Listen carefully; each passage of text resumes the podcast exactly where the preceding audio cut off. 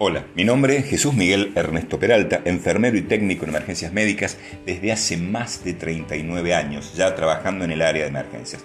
Esta historia que voy a relatar a continuación transcurrió, transcurrió estando yo trabajando en Mutual de Taxi. Mutual de Taxi es un servicio de emergencias médicas que eh, desarrolla sus actividades, tengo entendido que aún continúa, en la ciudad de Villa Carlos Paz, en el Valle de Punilla, provincia de Córdoba.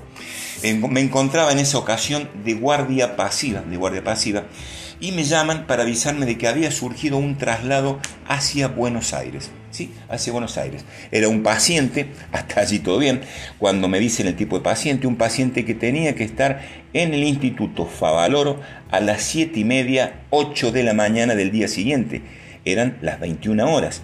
Pero les digo, ¿pero cómo? Eh, son las 21 horas, si tiene que estar a las 7 de la mañana, ¿por qué no organizan un traslado aéreo? Allí me encuentro con la novedad de que el paciente estaba con una patología respiratoria que hacía muy difícil una descompensación, eh, un leve edema de pulmón, eh, una descompensación que hacía difícil, imposible y muy complicado su viaje por medio aéreo, por lo cual él mismo debía ser trasladado por tierra. Bueno, eh, en ese momento la ambulancia contaba con tecnología de última generación, me preparan una de las unidades para viajar, 0 km, tenía muy pocos kilómetros la chata, con la que me deciden ir, una Boxer, una Peugeot Boxer, excelente vehículo. Eh, me da el médico de guardia para que me acompañe. No lo voy a mencionar para no comprometerlo a él. No es mi idea comprometer a esta persona, un médico, un profesional que aún sigue realizando sus actividades en Villa Carlos Paz. Eh, una persona muy católica, eso sí, puedo decirlo, una persona muy católica.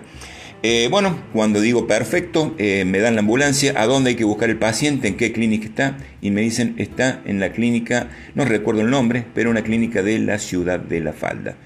La Falda, dije. O sea que no solamente era que tenía que llegar a Buenos Aires, sino que tenía que hacer casi 40, 50 kilómetros más hacia la falda, buscar el paciente, ver qué novedades tenía el paciente y de allí salir y tratar de estar 7 y media, 8 de la mañana en Capital Federal. Bueno, nos preparamos para esto, nos gustan los desafíos, así que salimos con el doc, confiando en nuestro camino a Dios, y allí encaramos hacia la falda. Llegamos, cargamos el paciente, el paciente bastante complicado, estaba con, drogas, con drogas eh, inotrópicas, drogas para eh, controlar, controlar su presión arterial por esta insuficiencia que estaba haciendo con el edema agudo pulmón.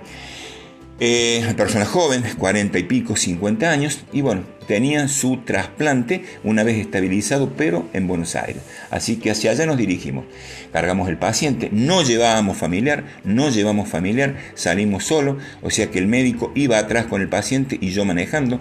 La ambulancia, eh, si mal no recuerdo, tenía paso entre el habitáculo de enfermería y la cabina de conducción, así que salimos los dos hacia allá, hacia Buenos Aires. Salimos, es que pasando la ciudad de Villa María, antes de llegar a Belville, nos sorprende un banco de niebla intensa. A tal punto, en esa época no existía autopista, era la vieja Ruta 9, muy angosta, un camino de dos carriles de ida y vuelta. El médico se baja, tocando la ambulancia, me guía para estacionar en la banquina lejos de la ruta. No se veía nada. Sabemos que en una ruta en momentos de banquina no es conveniente detenerse del todo por el riesgo de que algún vehículo no frene y te lleve. Em, las balizas lo único que hacían encandilar y terminaba obnubilando más la, visión de la zona. Así que cuando apagué las balizas, los estrobos, quedé con las luces de posición del móvil, me guié, estacionamos en la banquina, el médico vuelve a subir al habitáculo, me controla el paciente y me dice, Miguel, si no te molesta yo voy a rezar, porque el paciente eh, me viene y me dice cerca, lejos del paciente para que él me escuchara, el paciente está medio complicado, así que si no te molesta me voy a sentar acá adelante para rezar. Le digo, para nada mi hermano, rezamos juntos, confío en Dios y creo que Él nos va a ayudar. Es así que comenzamos a rezar. Estábamos terminando nuestro rezo cuando se levanta un viento fuerte, a lo cual aprovechamos para dar gracias a Dios, diciéndole, Señor, qué rápido es tu solución, estás levantando esta niebla, aleluya, vamos a salir adelante.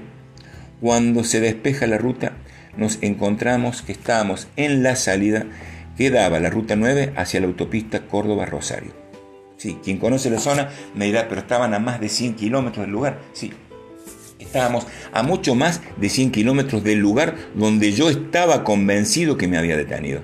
Porque yo había pasado Villa María, pocos minutos nos agarró la niebla y antes de llegar a Belleville, conocía bien la zona porque la hacía en forma muy frecuente, antes de llegar a Belleville nos había sorprendido la niebla.